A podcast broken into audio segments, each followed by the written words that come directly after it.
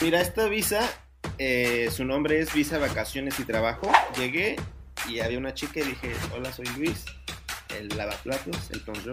Entonces te dan alojamiento y te dan comida. Y cuesta 999 euros. No hablaba nada, nada, nada de francés.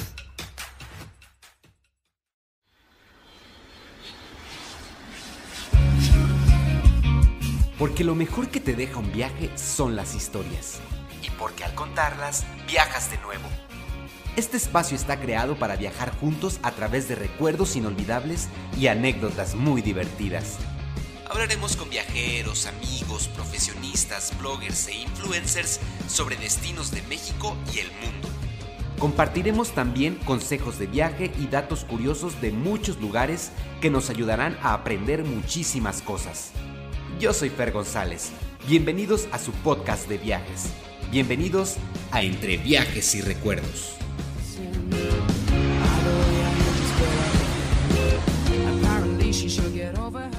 Hola amigos, ¿qué tal? Bienvenidos nuevamente a este espacio entre viajes y recuerdos.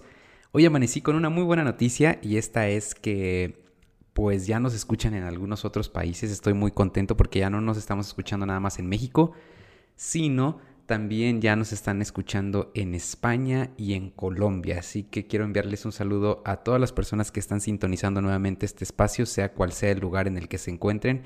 Un abrazo muy caluroso hasta allá. Muchas gracias. Y eh, pues el día de hoy quiero iniciar amigos con una pequeña reflexión. Fíjense que pues estuve analizando cómo va a impactar y cómo está impactando ya la cuestión de la pandemia en el turismo específicamente, no solo de México, sino de eh, pues en general en el planeta. Pero bueno, si nos están escuchando de otros países, quiero comentarles que el turismo es una de las principales actividades económicas de México. Así que pues eh, en base a eso estoy eh, analizando un poco y me di cuenta que pues a raíz de este gran problema que fue la pandemia, en México se perdieron cerca de 4 mil millones de pesos todos los días, es decir, cada día dejó de producir esta actividad tan importante para el país, 4 mil millones de pesos, y las estadísticas consideran que pues no se va a reponer nuestro país sino hasta el año 2023. Ya iniciaron también eh, con un protocolo de reactivación. Eh, el secretario de Turismo de nuestro país, México, se llama Miguel Torruco.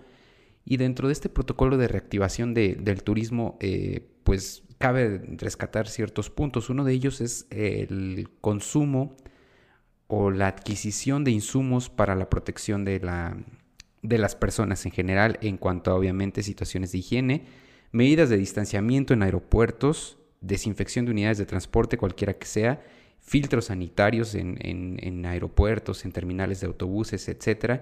Y también están por iniciar, o ya iniciaron más bien, una campaña digital para promover los destinos de nuestro país.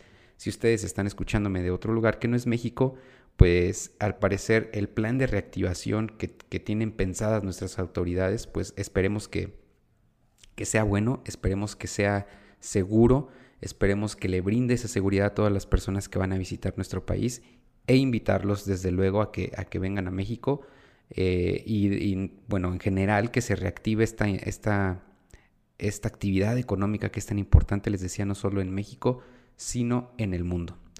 Bueno, amigos, pues como es costumbre, quiero compartirles una historia que me llegó a través de las redes sociales. Esta historia viene hasta ustedes gracias a Alfredo-Cucú, que me escribió por Instagram y me cuenta la siguiente anécdota. Dice, bueno, él es una persona que le gusta mucho hacer deporte, específicamente correr, y se prepara cada cierto tiempo para participar en maratones alrededor del país y de otros países.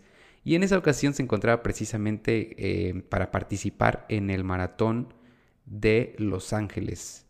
Y dice que salió a cenar una noche antes del maratón, que por cierto, e, esto es muy importante porque sí tienen que consumir un montón de carbohidratos y toda esta onda, ¿no? Ya los que saben un poquito más de, de esta cuestión de nutrición, pues sabrán de qué les hablo.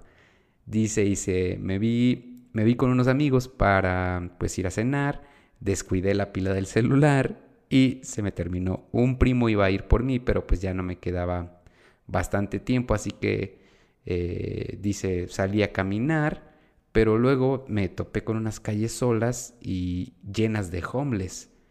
Y el problema fue que sin el GPS, pues ya no traía pila en el celular, no encontraba cómo regresar al lugar donde estaban los demás. dice, afortunadamente tuve un golpe de suerte, en un semáforo vi un Golf blanco, un Volkswagen Golf blanco, como el de mi primo, me acerqué un poco y la sorpresa fue que efectivamente era él. Así que pues eh, bueno, ahí quedó, no, no pasó a mayores, pero ¿cuántas veces amigos? ¿Cuántas veces nos ha pasado que estamos eh, dependiendo del celular y cuando no, no tenemos este, este artefacto a la mano, pues eh, muchas cosas pueden salir mal, muchas cosas pueden salir mal, sobre todo en una ciudad tan enorme como lo es Los Ángeles. Y claro que en el centro de la ciudad, en el, home, en el, perdón, en el downtown de Los Ángeles, sí hay un montón de, de, calles eh, oscuras, de, personas por ahí vagando. En, todas las grandes urbes, en todas las grandes ciudades del planeta pasa esto, entonces hay que tener mucho cuidado. Pero bueno, es una historia que quería compartirles y eh, bueno, ya darles un poco de, de preámbulo de lo que es el noveno episodio, amigos, de Entre Viajes y Recuerdos. Este noveno episodio yo lo titulo Viajar y trabajar, una muy buena combinación. Y eso es porque vamos a platicar con Luis Camacho. Él nos cuenta acerca de una visa que él obtuvo para viajar eh, a Francia específicamente, eh, trabajar en este país y además pues darse la oportunidad de ahorrar dinero y por supuesto visitar otros países alrededor del continente europeo. Así que pues los dejo con este noveno episodio, espero lo disfruten y les mando un abrazo nuevamente a todos los que nos están escuchando desde otros países. Eh, igual a los que me siguen ya aquí en México, muchísimas gracias por todo, por sus comentarios, por seguir compartiendo sus historias a través de las redes sociales de Entre Viajes y Recuerdos y nuestro correo de contacto viajerosyrecuerdos.gmail. Recordarles también que este espacio se patrocina gracias a Experiencia México y Somewhere México. Así que vámonos, vámonos ya al noveno episodio, Viajar y Trabajar, una muy buena combinación.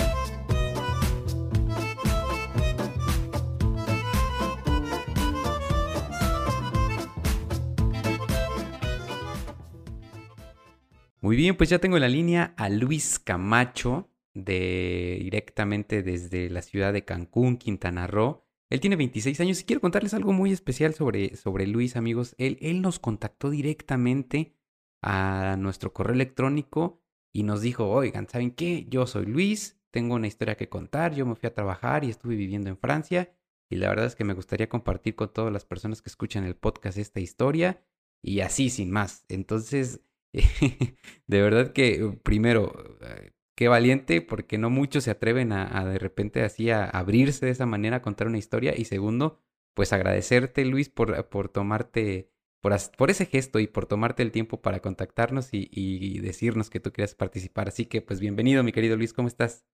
No, muchas gracias, mi Fer, muchas gracias. Pues igual muchas gracias a ustedes por, por aceptar la propuesta y que les haya, les haya gustado. Pues aquí muy contento, este, pasando la cuarentena, viendo que que podemos hacer de productivos. Ya casi, ya casi se acaba, ya casi. Un poquito más, Luis, hay que aguantar, hay que aguantar. Sí, ya estamos, ya estamos al final del, túnel. Oye, ¿y qué, qué, onda con el clima? Porque vi que hay una tormenta medio fuerte por allá donde estás, ¿no? En Cancún. Sí, pues está la tormenta, pero eh, bueno, es una tormenta tropical, pero ya ahorita ya está más tranquilo, pero sí estuvo fuerte son. Eh, se cayeron algunos árboles y todo, pero dentro de lo que cabe, aquí en Cancún eh, todo bien. Muy bien, pues ya oficialmente yo creo que estamos iniciando con la temporada de huracanes, de tormentas tropicales y todo esto aquí en, aquí en México. Y pues a quién sabe cómo vaya a estar, ¿eh? Porque año con año de verdad que las tormentas, los huracanes y todo esto está más fuerte, está con más potencia. Entonces, pues quién sabe qué, qué nos depara esta temporada de huracanes. Así es, y pues ahorita como está el 2020, se puede esperar cualquier cosa. Capaz que nos dice, no, pues una, un huracán con tiburones ahí en el centro, en el ojo del huracán y que va... No, no, no, no, ya, de verdad que, por favor, ya, ya. necesitamos un poco, sí, necesitamos un poco de paz, necesitamos un poco de eh, viajes, sobre todo muchos viajes, mucha relajación, ya, ya basta de noticias, de noticias este, feas. Eh, ojalá que ya esto se, se componga. Oye Luis, tengo un montón de preguntas, la verdad es que el tema que, que tú nos quieres platicar se me hace muy, muy interesante. Yo tengo que, serte, tengo que serte muy honesto, yo no conozco casi prácticamente nada acerca de esta visa que, que pues ya nos, ya nos platicarás. Conozco un poco acerca de la visa de trabajo que, que da a los Estados Unidos eh, para personas que quieran trabajar allá, eh, pero es, es, una visa, hasta donde yo tengo entendido, es corta, creo tres meses. Y ahora con la cuestión de que las fronteras están cerradas o de que pues mucha, mucha gente en los Estados Unidos está quedando sin trabajo, creo que ya van a restringir muchísimo más el dar estas visas de trabajo para, obviamente, darle prioridad a la gente que es de, que es de allá, que, que es ciudadana de este país. Pero bueno, ese es otro tema muy diferente. Vamos a platicar un poco entonces, Luis, eh, de tu experiencia eh, trabajando y viajando por Europa. Pero primero, pues yo creo que lo más importante antes de iniciar la plática es que nos expliques un poquito qué es esta visa y cómo funciona. Bueno, perfecto, claro que sí.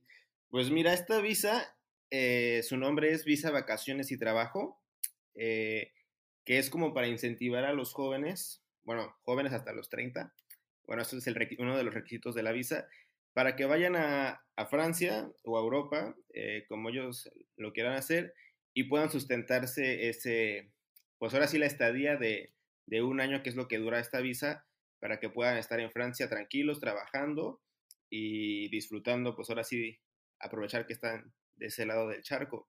Esta visa también eh, no es nueva, el concepto también para Nueva Zelanda, existe la Working Holiday Visa, que esa ya tiene más años y es básicamente el mismo concepto que se está, que está dando en esta visa.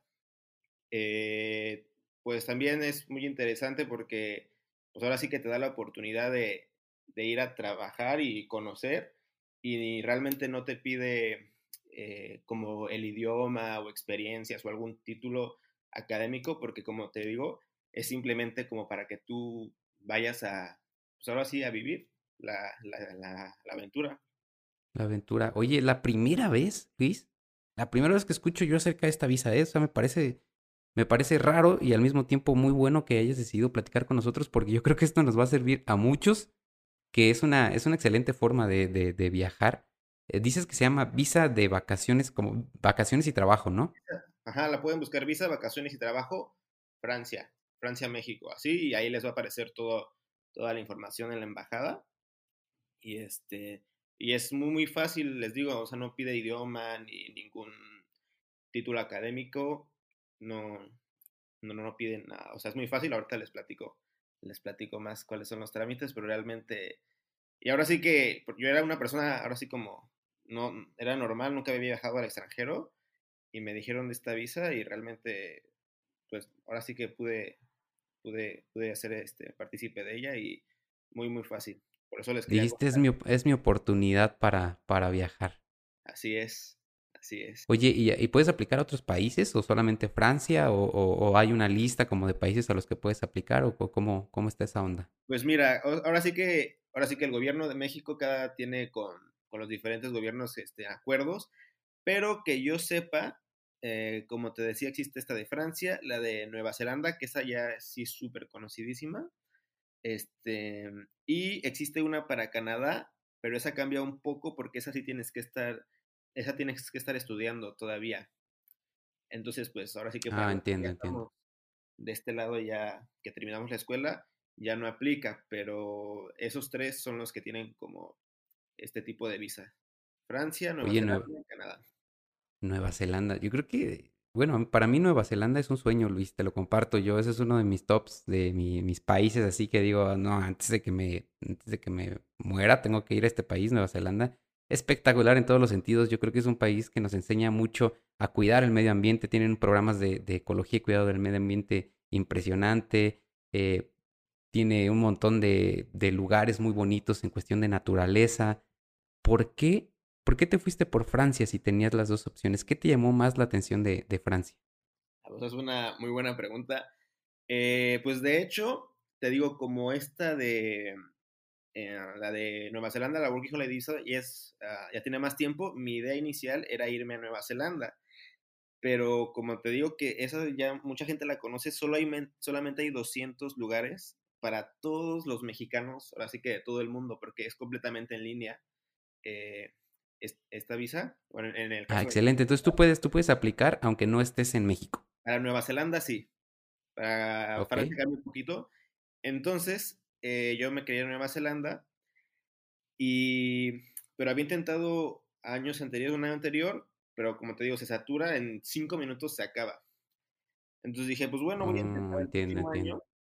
Entonces, eh, conocí una chica en mi trabajo anterior, francesa, que vino de intercambio, y le, pues, estaba platicando y me dijo, oye, ¿y por qué no te vas a Francia? Y yo, pues, mm, como, o sea, de vacaciones, pero yo quiero irme como un, un tiempo, un tiempo, Oye, oye, si la chava, si la chava estaba guapa, te convenció, ¿eh? sí, pues, de hecho, ahí tuvimos una historia y todo, pero Ah, ya ves, ya ves, ya me la solía yo, ya me la solía, esa es otra Luis. historia, es otra historia. Muy entonces, bien, a ver, tú- este, me dijo, eh, pues, eh, te puedes ir también a Francia, que no sé qué, mira, está esta visa, y ya me la enseñó y la vi y dije, pues básicamente son los mismos principios que los de la Working Holiday Visa y pues eh, se ve bastante interesante. Y pues la verdad es mi idea era Nueva Zelanda por el tipo de visa que hay, que había, que tiene, perdón, Ajá, pero ahora sí que yo me quería ir simplemente del país, quería salir a aventurarme. Entonces pues apliqué a esta visa, a la visa vacaciones y trabajo, y pues me, me, me dieron la visa y pues ya, este, fue muy, muy fácil. Los Oye, ¿qué, requisitos, re- qué- qué requisitos te pidieron para, o sea, al momento de que, digo, yo ahorita me eh, entro a la página web y, y así, que, que, como que, ¿cuáles son los requisitos principales que te pide para, me comentabas de la edad, ¿no? Que tienes que ser menor de 30 años. así es, bueno, uno de los requisitos es eso, entre los 18 y 30 años, ahí eh, si están jóvenes todavía, pueden aplicar, eh, pues te piden obviamente el pasaporte, una carta de motivos por qué quieres ir, totalmente libre, eh, un certificado médico que pues lo puedes sacar en la Cruz Roja, no es algo así como que súper este, detallado, un seguro Ajá, médico y sol- ah, solvencia económico, económica, que es, bueno, para mí, para, yo diría que es como que el requisito un poco más difícil de conseguir porque te piden 55 mil pesos que tengas en tu cuenta, más 20 mil como de garantía por los vuelos. Entonces un total de 75 mil pesos. Eh, pero aquí yo les doy un tip, si no tienen eh, el dinero, ahora sí que todo, pueden pedirle amigos y así solo para comprobarlo al día de la cita y ya después se lo regresan y después ya se a ahorrar para no ir sin dinero, pero les digo que Ah, ya, ya, ya. O sea, que, te- que le digas a tus cuates, oye, necesito que en mi cuenta haya tanto dinero, deposítenme o transfiéranme y nada más para comprobar y después se los regresas. exacto, exacto, así el, Ah, día entiendo. ya, este, ya se los regresas, solo es para comprobar y no son nada, nada exigentes. Eh, te digo, el día de mi cita, o sea, había, tenemos un grupo y todo y al- algunos decían, no, es que te preguntan mucho y no sé qué, que no sé qué. Pero la verdad, en mi experiencia, no me preguntaron nada. Yo iba súper nervioso y entregué todos los papeles como me los iban pidiendo y me dijeron, bueno, pues está listo, este, eh, espera tu, tu pasaporte porque lo tienes que dejar en la embajada porque ahí te, ahora sí te ponen la visa en el mismo pasaporte. Y pues dije, pues ya. Y ya fue todo y me llegó a las dos semanas y ya. Así de Uy, súper rápido. Súper rápido, súper rápido. Te lo juro, no, no lo podía creer. Yo nunca me había ganado ni un concurso ni nada. Y ahora era Esto fue, co- esto se sintió como ganarse así un, un buen sí, premio, ¿no? Sí, pues yo te digo, Oye, oye Luis, dos preguntas. La primera es, la- el, el seguro médico que te piden es, es durante toda tu estancia allá, o sea, se- como que tengas que, que estés asegurado durante la- todo el tiempo que vas a estar allá, o, o es nada más como por cuánto tiempo. ah, qué bueno que me, que me preguntas. Es una excelente pregunta porque de, el, tu seguro depende de tu estancia. Hay muchas, muchas personas que, te digo, esta es nueva, esta visa a partir del 2017 salió, entonces compraban el seguro como nada más por un mes para que pues cumplir el requisito, o tres meses, así. Pero resulta que la visa te la dan conforme al seguro. Entonces, obviamente, si te quieres quedar el año, debe ser por todo el año.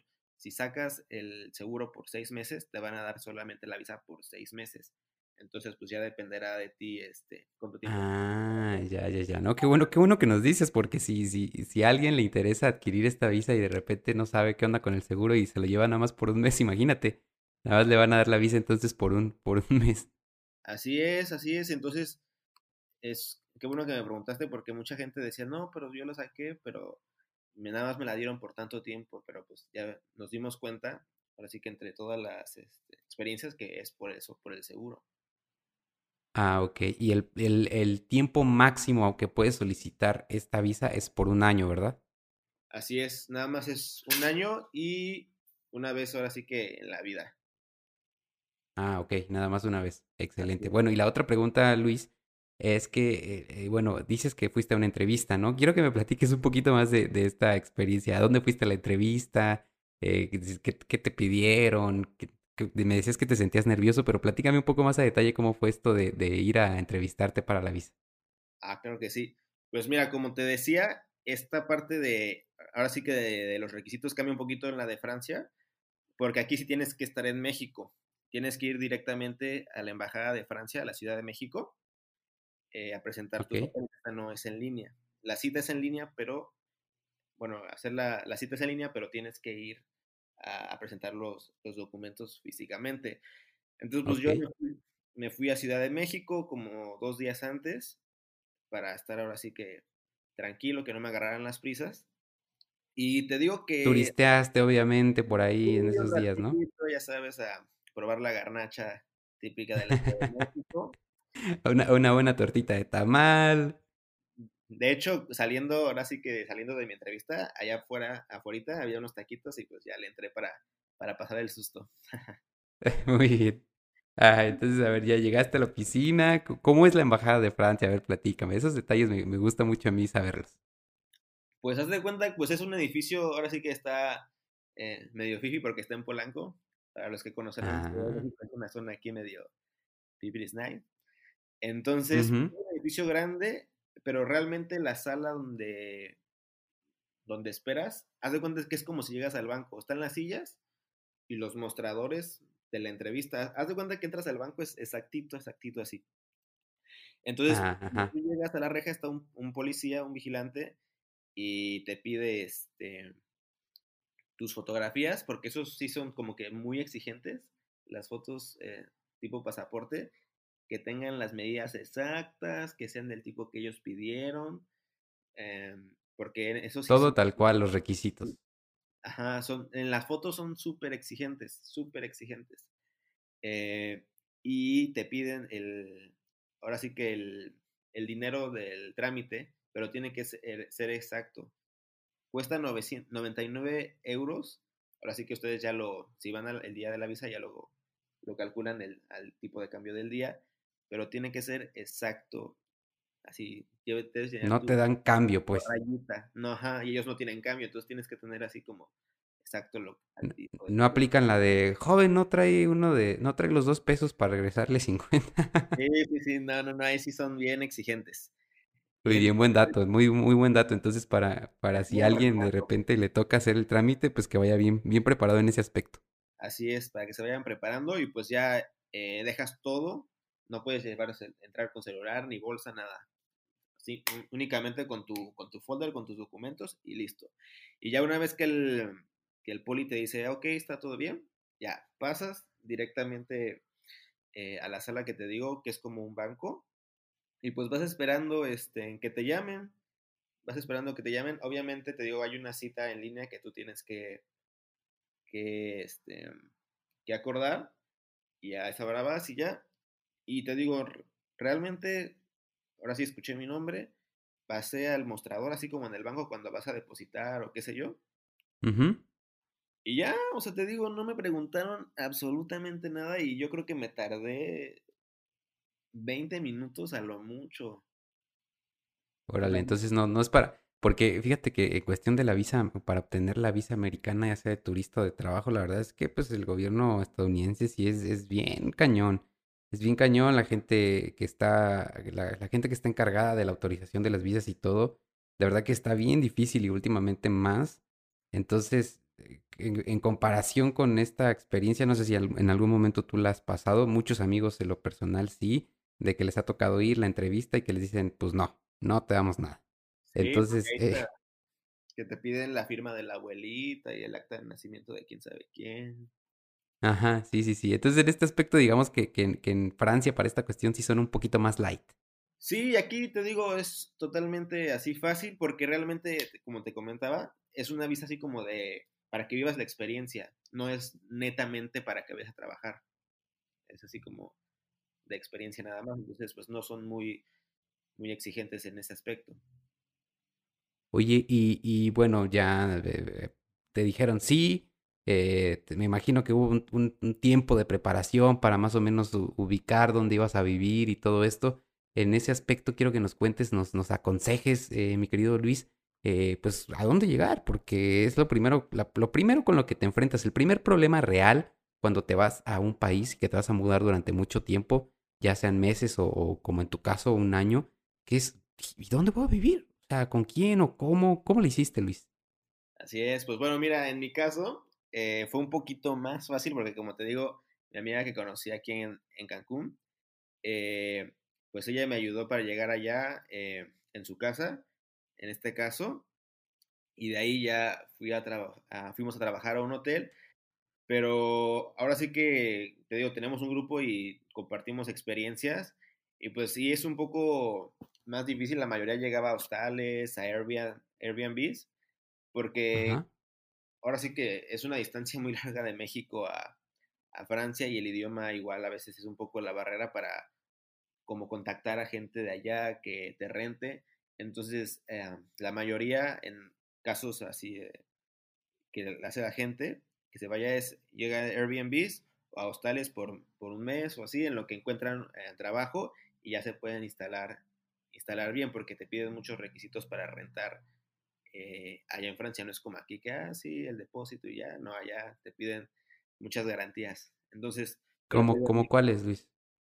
Ah, por ejemplo, te piden que ganes eh, la mitad de tus, o sea, de lo que cuesta la renta, eh, la mitad que ganes mínimo, no sé, si cuestan 1500 euros, eh, si cuesta 700 euros la renta, que ganes mínimo 500, 500 euros o así.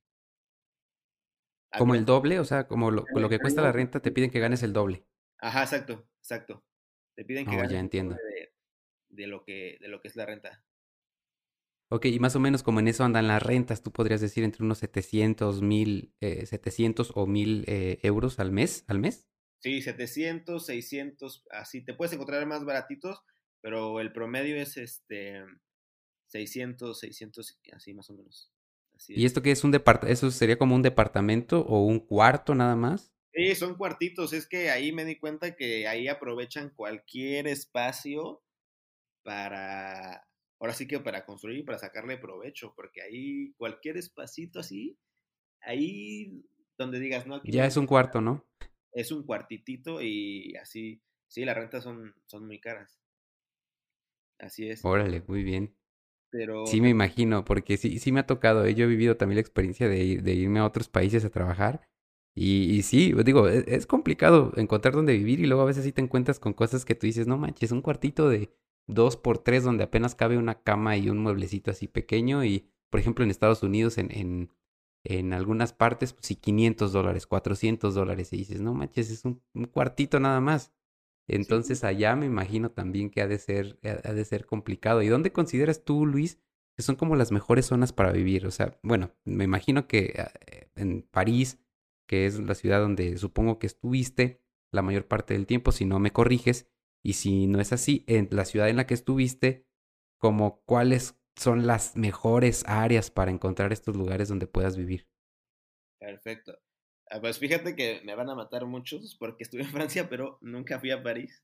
Estuve un año. Ay, ¿cómo, es eso? ¿Cómo es eso? Te lo juro, te lo juro. Es muy chistoso. Eh, porque París es como Ciudad de México.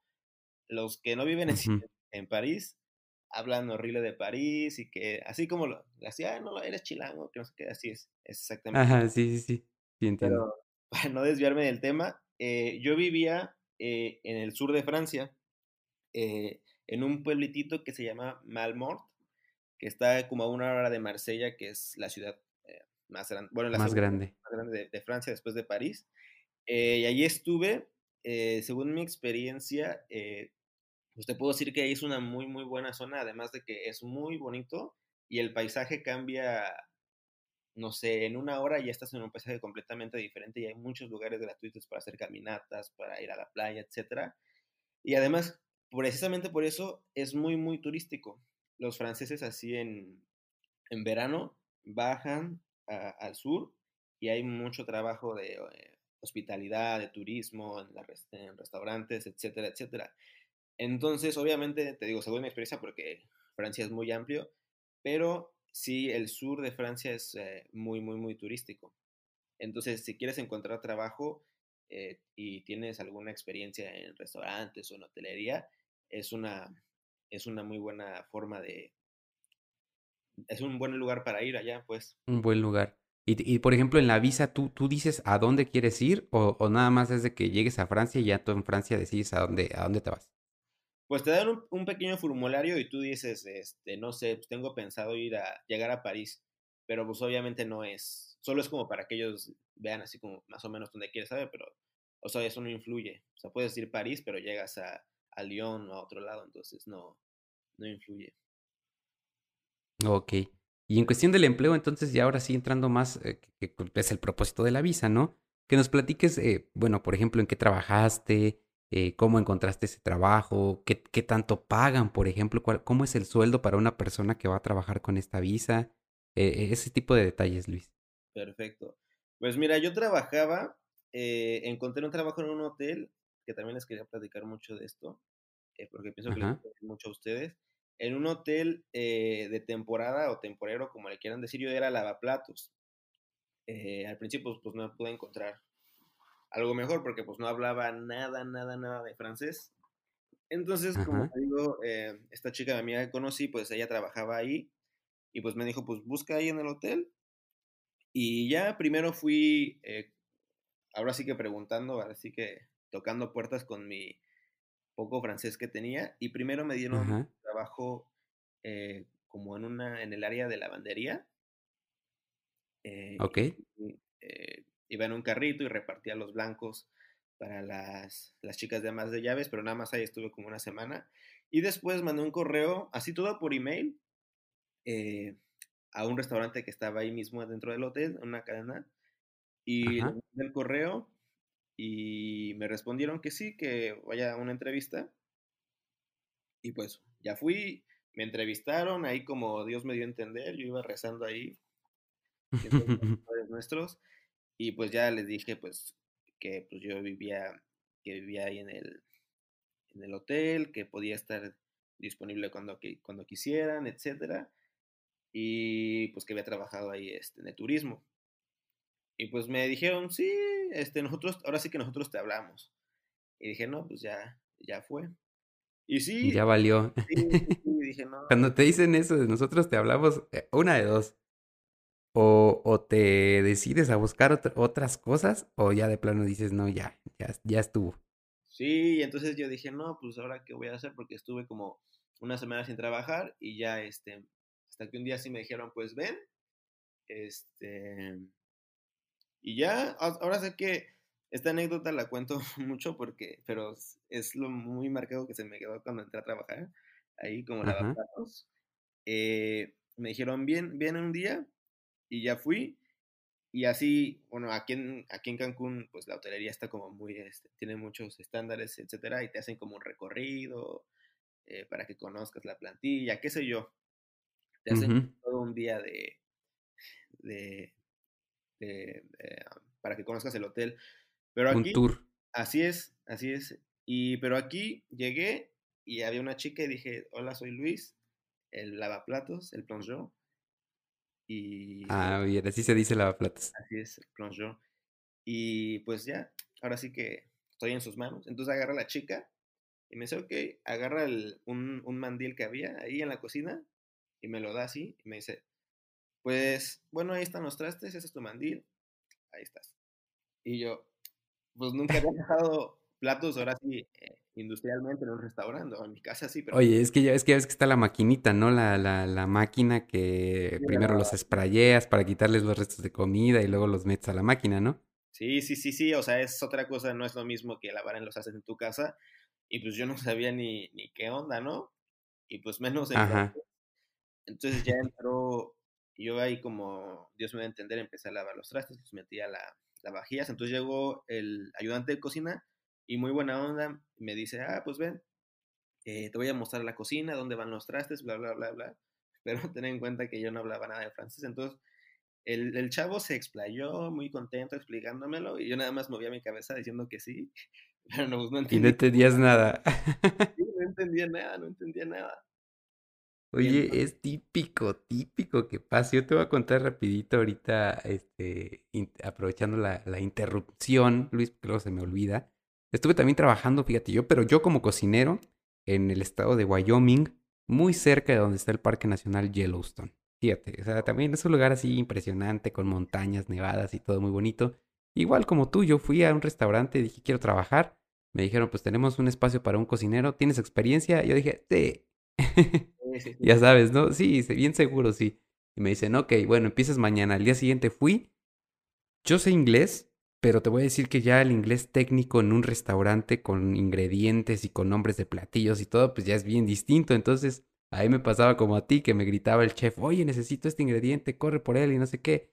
Y yo decía, sí, pero ya cuando llegaba al lugar donde teníamos los ingredientes, no tenía ni idea qué me había pedido porque no sabía. Sí, es difícil, pero es muy divertido al mismo tiempo. Ah, entonces te, imagino caminando por la cocina platicando con este chavo que de muy buena manera accedió a mostrarte cómo iban las cosas y pues tú diciendo que sí, pero sin entender nada. sí, sí, sí, así es. Entonces pues ya, eh, como Dios me dio a entender, ya empecé ahí a, a, lavar los trastes.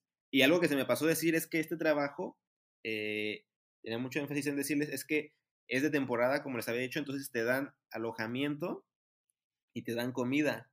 Entonces, para los que están empezando a aplicar esta visa, pues puede ser una opción porque pues ahora sí que tienes todo y puedes ahorrar mucho dinero para después viajar. Ah, ok, entonces no pagas renta y tampoco comida. Me imagino que al estar en el restaurante, pues de ahí te dan de comer, ¿no? Sí, sí, sí, no, o sea, no pagas. la renta te, te quitan, pero un, ahora sí que solo un poquito, así como para, para los gastos de la luz, el agua, etcétera, pero no tiene ni nada que ver con una renta, o sea, no, Con lo que pagarías de renta normalmente. Oye, oye Luis, ¿y cuántas horas trabajabas así haciendo esta, esta cuestión de, la, de lavar los trastes en el restaurante? Pues mira, ahí, te va también chistoso, porque en mi contrato decía 43 horas y en Francia son muy respetuosos de, de los horarios, pero pues en el en área de, de, restaurantes pues nunca se cumple, ¿no? Y a veces trabajaba hasta 60 horas, 50 y así. a la eh, semana. A la semana, así es. Tenía un día y medio de descanso. Eh, y me preguntabas también por el salario antes de que se me olvide. Por esas 43 horas de contrato que decían el papelito, yo ganaba 1.500 euros. 1.500 euros a la semana. Órale, pues, pues está bien, ¿eh? Al mes. Ah, perdón, perdón, perdón, perdón. Entonces, bueno, ya, a ver, ya me confundí un poco. Entonces, esas 43 horas, ¿te las repartían en todo un mes o en una semana? las horas es 43 horas a la semana pero el 1500 era el salario por mes. Ah, entiendo, perfecto. Ok, sí. de todas maneras está muy bien, ¿eh? O sea, no, nada, nada despreciable, 1500 eh, eh, euros al mes y suponiendo que pues tenías tu, tu lugar de alojamiento y tu comida. Así es, entonces pues realmente ya los gastos que tú tuvieras eran por porque te ibas a, no sé, a comprar algo, salías con tus amigos ahí eh, a hacer la fiesta o algo, pero realmente no, no se gasta mucho ahí. Entonces sí, era muy padre. Aunque a veces sí, lavar los trastes a ese nivel es, era desesperante y sí, había veces que yo decía, no, ya, ya no puedo sí, te entiendo, te entiendo perfectamente. Sí, la verdad es que el trabajo en un restaurante es demandante. Si alguien ha tenido la experiencia de trabajar de los que nos están escuchando en un restaurante o como chef, de verdad mis respetos porque sí es, es un trabajo bien demandante y a veces uno como comensal no, no entiende o no dimensiona la cantidad de trabajo que hay detrás de la cocina, de gente preparando los ingredientes, cocineros eh, emplatando, los chefs armando todo, los lavatrastes. O sea, es un trabajo bien grande. Entonces, cuando tú vas a un restaurante, o al menos yo así lo hago, es que me pongo a pensar en todo ese trabajo que viene detrás de tu platillo. Entonces, e, es, es, es verdaderamente increíble toda la labor que hay de las personas que trabajan en esto, en este rubro, así que pues eh, reconocer ese trabajo. ¿Y tú te aventaste todo un año haciendo esta actividad o después cambiaste a hacer otra cosa, Luis? No, pues ahora sí que, como, ahora sí que como tenía ahí pues mi alojamiento y mi comida, eh, pues ahora sí que decidí quedarme ahí siete meses eh, para ahorrar lo suficiente y ya después partir a, viajar. Pero de esos siete meses eh, aprendí muchísimas cosas porque ahora sí que lavar platos es como una steward aquí en México. O sea, su principal función es lavar platos, pero ahora sí eres el comodín. Si hay mucho trabajo en la cocina, pues te van a mandar a la cocina aquí, que pica aquí, que mete esto a la olla, que no sé qué. Entonces, pues que tienes que aprender de todo. Entonces estás lavando los platos y, no, no, deja ahí, y vente para acá. Entonces eso fue una experiencia muy enriquecedora. Te digo, sí había veces que yo ya estaba harto porque de verdad la carga de trabajo era así gigante.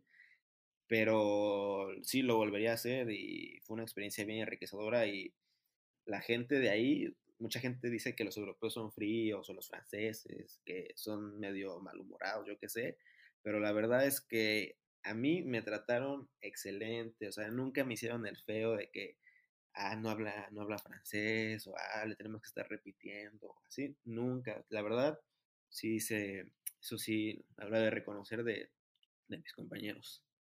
Muy bien, y eso fue hace poco, ¿verdad? Luis, tengo entendido que fue apenas el año pasado esta experiencia. Sí, yo me fui en 2019, en marzo del 2019, y acabo de regresar ahorita en enero. Excelente, ya bien paseado. ¿Cómo fue la experiencia de, de, primero de estar en Francia, con la comida específicamente, porque fue con lo que más tuviste contacto? Yo te voy a contar algo. Yo la verdad es que yo soy un aficionado así, pero cañón del pan dulce.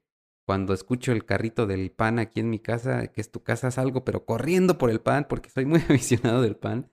Y el pan francés es otro rollo. Yo estuve en el, eh, fíjate, y te voy, te voy a contar que yo donde he probado el mejor pan francés, ni siquiera, pues, no, yo no tengo la oportunidad de conocer Francia, espero muy pronto, pero fue en Nuevo México, en Estados Unidos. Yo tengo familia ahí, fui con un primo a un restaurante de, una, de un francés que prepara un pan con nuez exquisito así, pero delicioso. La verdad es que ha sido la cosa más rica que yo he probado en mi vida.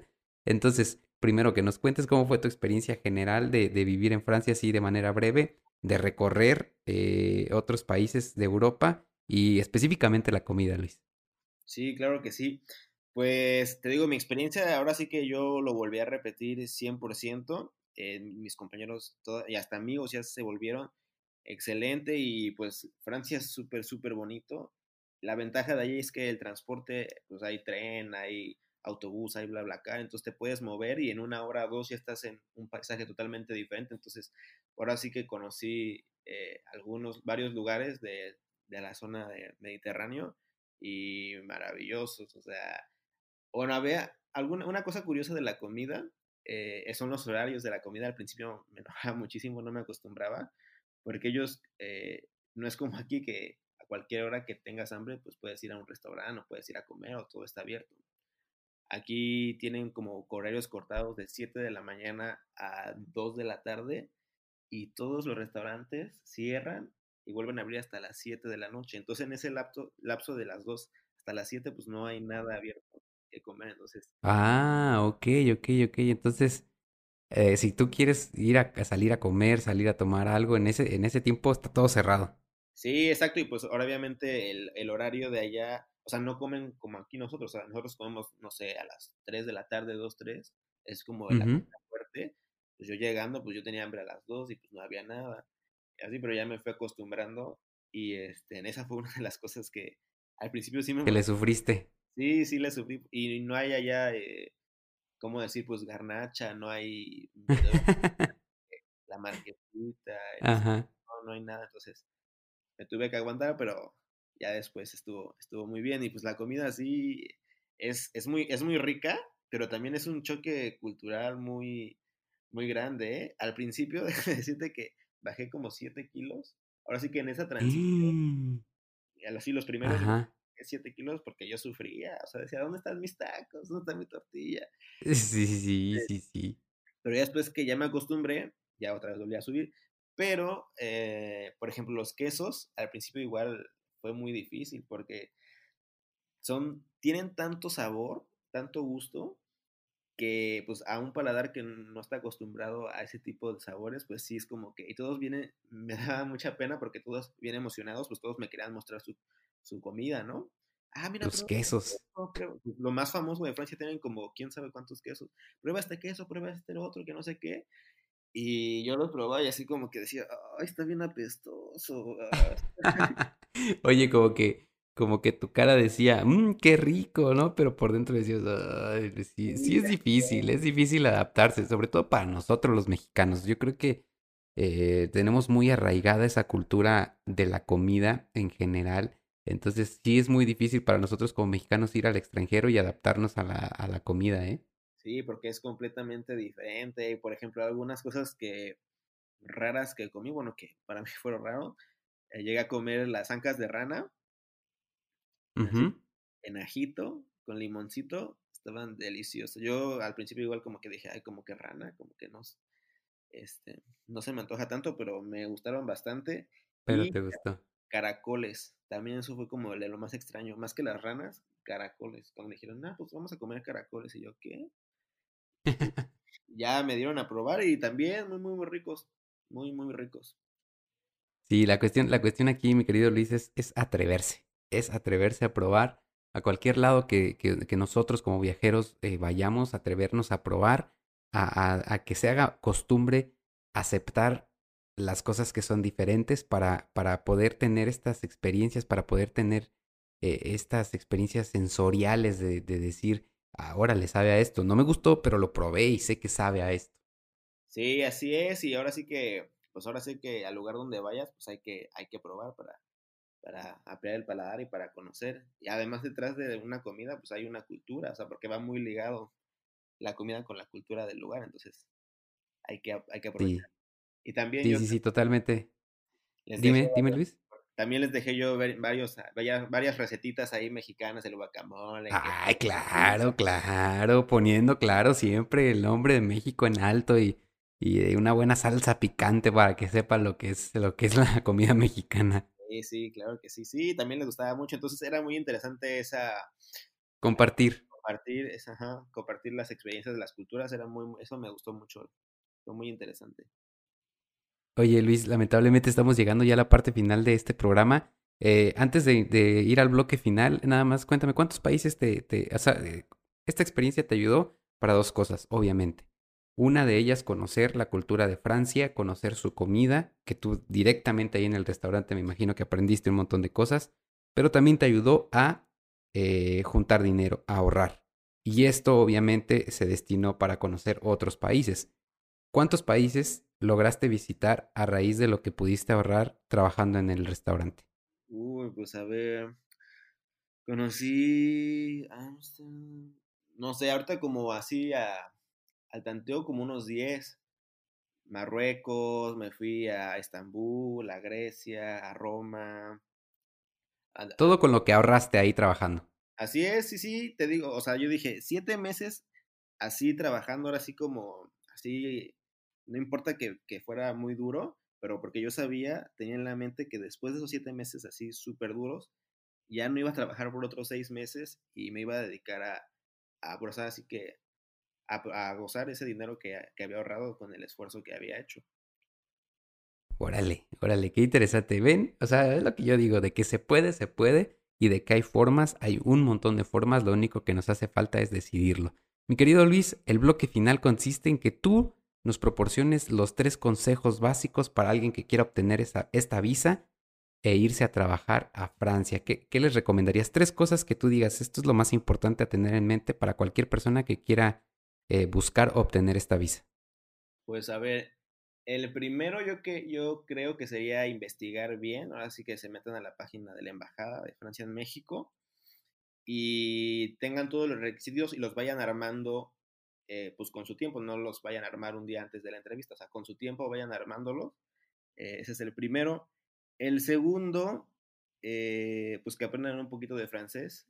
Ya sé que todos, lo dicen y yo en, también no lo aprendí cuando me quería ir, pero sí es algo, bueno, aunque sea lo básico, o sea, no que se vayan a quedar hablando francés, pero que sí aprendan un poquito.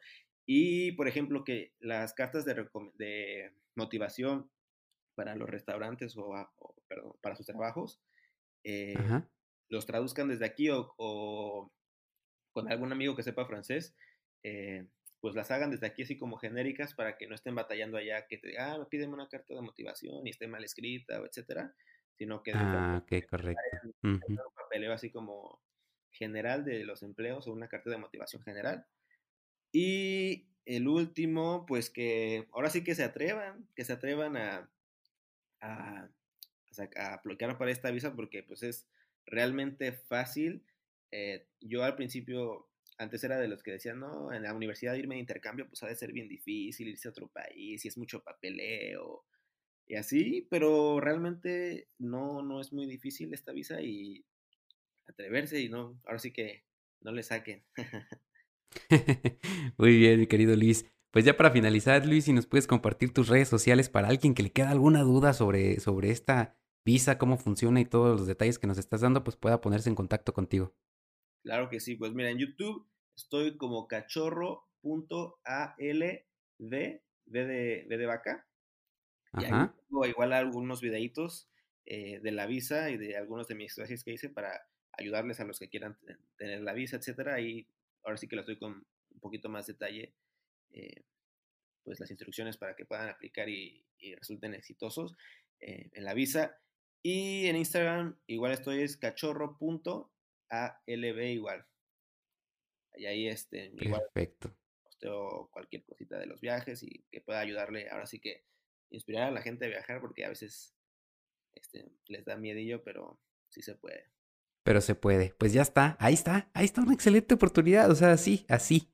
E, es una forma fácil, es una forma segura y, que además vas a poder tener un, un, este, una entrada de dinero que te ayude a, a viajar, a conocer otros lugares.